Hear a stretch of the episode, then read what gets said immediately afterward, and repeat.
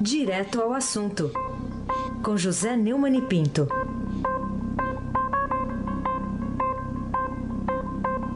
Neumani, bom dia. Bom dia, Raíssen Abac, o craque. Bom dia, Carolina Ercolim, Tintim por Tintim. Bom dia. Bom dia, Almirante Nelson, o seu pedalinho.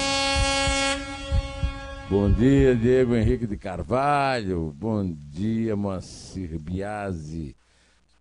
Bom dia, Clã Bonfim, Manuel Alice Isadora. Bom dia, melhor ouvinte, ouvinte da Rádio Eldorado 107,3 FM. Aysen Abac, o craque. Vamos aqui com a manchete Estadão. O Senado confirma que Moro perde o COAF, título aí de uma chamada na primeira página do Estadão. O Neumann, perder essa parada pode ter como consequência perda de poder para o presidente Bolsonaro e o ministro da Justiça e da Segurança, Sérgio Moro? Acho é, que é o contrário. Eu acho que saber perder é muito importante, principalmente para quem teve os milhões de votos que o Bolsonaro teve. Ele até agora não tinha manifestado essa virtude, a virtude de saber perder. O que se chama de espírito esportivo mas é também um espírito político. É um sinal de amadurecimento a ser comemorado por todos nós. Pois ele tem mais três anos e meio de mandato, muito a aprender, e nós temos muito a perder se ele não aprender, se sequer não for aprendendo ao longo do tempo. Né? Ah, eu tenho tanta convicção disso que eu digo para você, Heisen, que percebi no noticiário dos jornais tem muita má vontade em relação ao Bolsonaro e sempre encontram uma forma de derrotá-lo, inclusive quando ele leva muita gente à rua, né, como levou no domingo. E hoje a notícia é que o governo conseguiu na noite de ontem uma vitória no Senado, porque aprovou sem alterações a medida provisória que reduziu de 29 para 22 o número de ministérios, né? atendendo a um apelo feito em carta pelo próprio Jair Bolsonaro e pelo Sérgio Moro, que estava em Portugal, mas redigiu a carta e apoiou. Né? É, eu até gostaria né, de ouvir o Almirante Nelson é, tocar uma sonora aí do Moro falando a respeito. Isso, de certa maneira, dificulta o trabalho, mas não é algo também que compromete em absoluto. É? Nós temos lá um bom relacionamento com, com o ministro Paulo Guedes. Vai se manter a estrutura, vão se manter as mesmas pessoas. Pois é, o Major Olímpio vinha fazendo uma grande onda para o Senado mudar isso, mas foi convencido por Moro e por é, Bolsonaro de que isso só criaria mais um risco para que essa medida provisória caducasse e fosse o pior dos resultados. Aí sim, uma grande derrota para o Brasil. É, essa agora vamos acompanhar para ver que tipo de passo o Bolsonaro poderá dar ou não na direção desse amadurecimento do qual nós, o Brasil inteiro, precisa muito, porque nós temos muito a perder se ele continuar é, com aquela coisa meio é, aleatória, né, de biruta de aeroporto que vira toda hora. Né? Carolina Ercolim, tintim por tintim. E como é que você está recebendo essas críticas de alguns especialistas, até de políticos, né, sobre as manifestações é, de rua em apoio ao governo e às reformas que, inclusive, Bolsonaro prometeu fazer a seus eleitores é, na campanha? Carolina, é, o meu comentário hoje no Estadão Notícias, que é sobre a questão do Himalaia, né? é, é uma crítica aos líderes do chamado Centrão né? e até do PSDB à manifestação popular. Né? O Samuel Moreira, que é o relator da reforma da Previdência, é do PSDB de São Paulo, começa, como sempre, dizendo: não, é manifestação ordeira, democrática, tudo bem. Ah, mas é preciso se desarmar. Não há sentido você atacar alguém que tem papel fundamental no processo da reforma, querendo a reforma. Disse, evidentemente, é, se referindo ao Rodrigo Maia, que foi muito atacado nas manifestações. O mais furioso é o Emar Nascimento, líder do DEM na Bahia. Escrevi até uma trajetória do DEM, ex-PFL, no meu artigo no blog que está circulando desde segunda-feira à noite. Ele disse que é, radicalismo e beligerância nunca levaram a lugar algum. E neste momento é preciso encontrar as forças para atingir um objetivo comum. Felizmente, um, um, Carolina. O Rodrigo Maia é, foi mais é, realista. Disse que os atos são legítimos, quem é político não pode ficar chateado com atos democráticos. E disse: todo mundo é da política e todo mundo é democrático. Quem é democrático não pode ficar chateado com manifestações. Senão é melhor sair da política. Aí, sabe o que, que ele ouviu do, do Bolsonaro? Bolsonaro contou que disse a ele, no tal café da manhã do pacto, com a caneta eu tenho muito mais poder do que você. Apesar de você, na verdade, fazer as leis, né? Eu tenho o poder de fazer decretos, logicamente, decretos com fundamento. Pois bem, eu só quero dizer o seguinte: é bom que o Bolsonaro, o Maia, o Elmar, o Moreira, os, os deputados e senadores escutem realmente o clamor das ruas. É útil para todos, principalmente para a democracia, mas também para eles. Aí se abaque o craque. O Neumann, a gente acompanhou um pedido feito aí pelo presidente da Câmara, o Rodrigo Maia, para o relator da reforma, Samuel Moreira, você acabou de citar aí na, agora há pouco aí, ah, para antecipar o relatório que poderá. É, ele disse que iria apresentar agora no, em junho e pediu para antecipar um pouquinho. É, isso aí poderá ter sido um bom resultado do chamado pacto lá dos três poderes, anunciado depois daquele café da manhã de ontem, o Neumann? Eu tenho sempre um pé atrás sobre esse negócio de pacto, porque sempre quem paga o pato somos nós. Eu já disse isso ontem, né?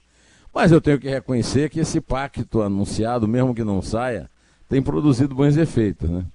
É, depois disso, o, o, Paulo Guedes se mostrou confiante na aprovação do projeto da reforma da Previdência. E depois, principalmente, que o Rodrigo Maia. É, vamos ouvir o que o Rodrigo Maia disse a respeito, Almirante Nelson.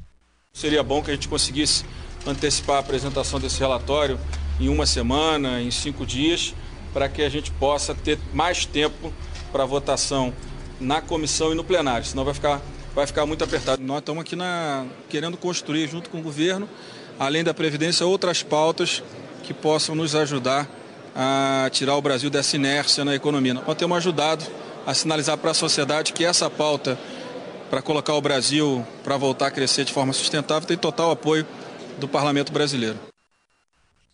Boa, Rodriguinho, gostei de ouvir. O Samuel Moreira, que estava todo, como eu falei, abespinhado com as manifestações da rua, também disse que não vê problema em antecipar o parecer em alguns dias.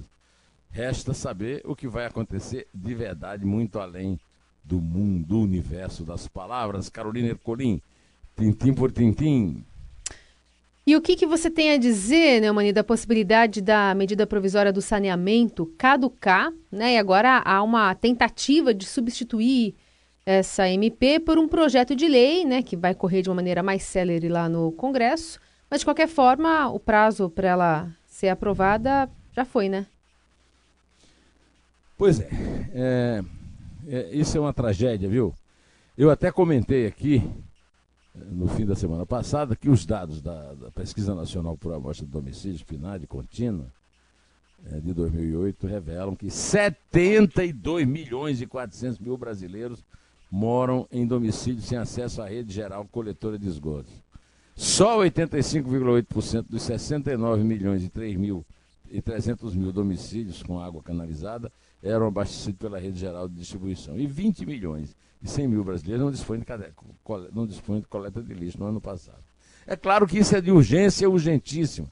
É claro que isso vem sendo discutido uh, governo a governo, ano a ano, e o saneamento continua uma tragédia que se aprofunda. Eu lamento muito que a medida, que a medida provisória tenha caducado por culpa do Congresso e também do presidente que não acompanhou bem isso aí.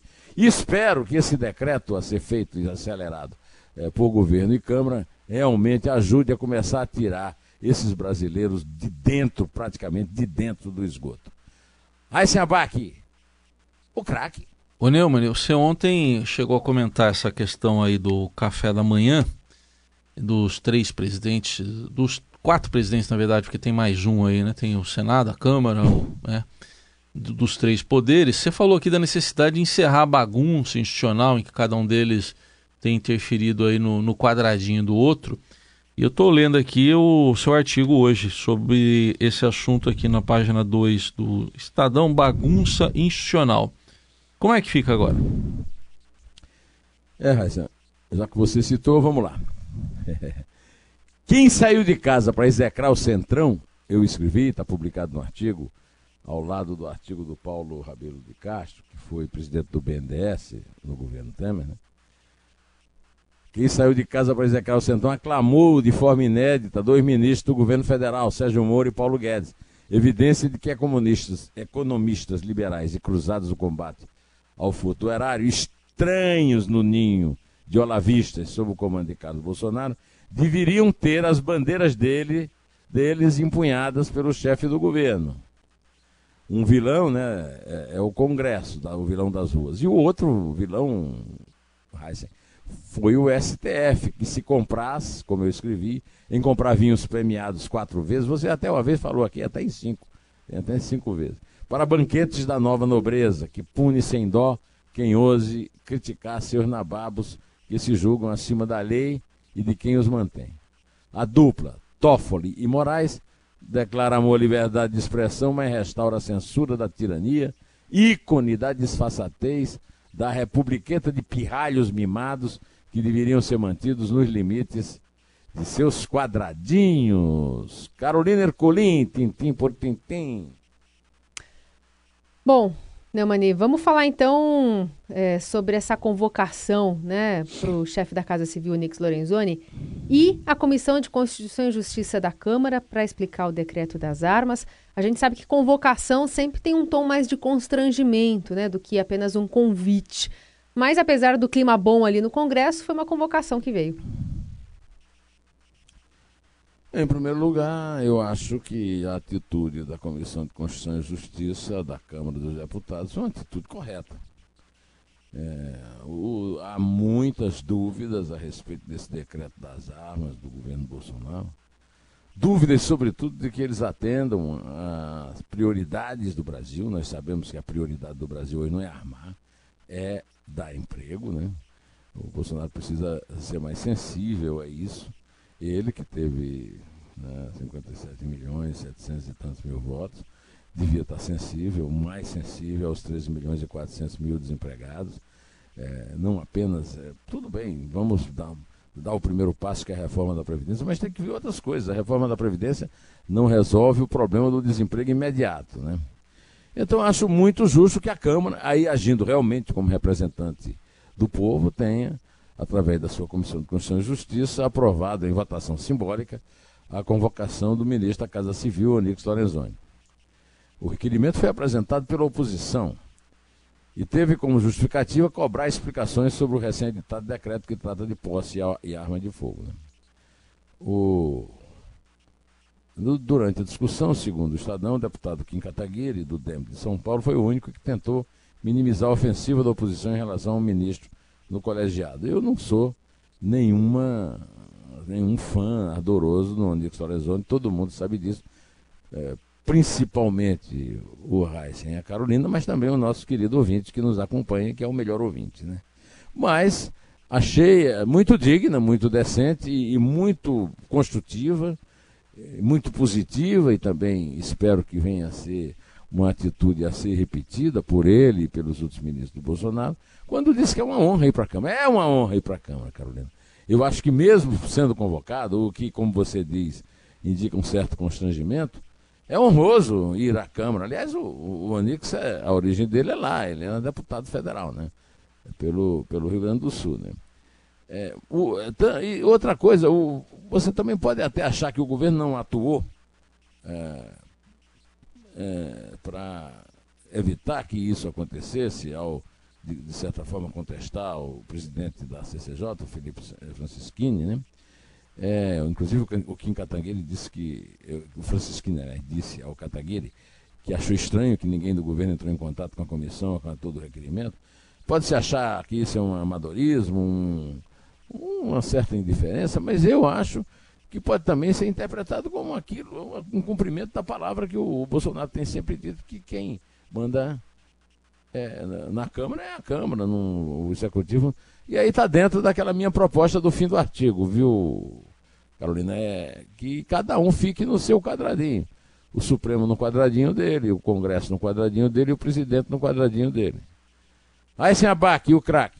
Bom, Neumann, teve uma decisão do juiz João Batista Gonçalves de ordenar o bloqueio de até 128 milhões de reais do deputado Aécio Neves e mais 20 milhões de reais para cada um, né, de Cristiane Brasil e Benito Gama, esses dois últimos do PTB, Aécio Neves do PSDB. Isso aí por aquela, aquela investigação sobre propina do grupo JF que, que pode ter de consequência para as carreiras políticas dos citados?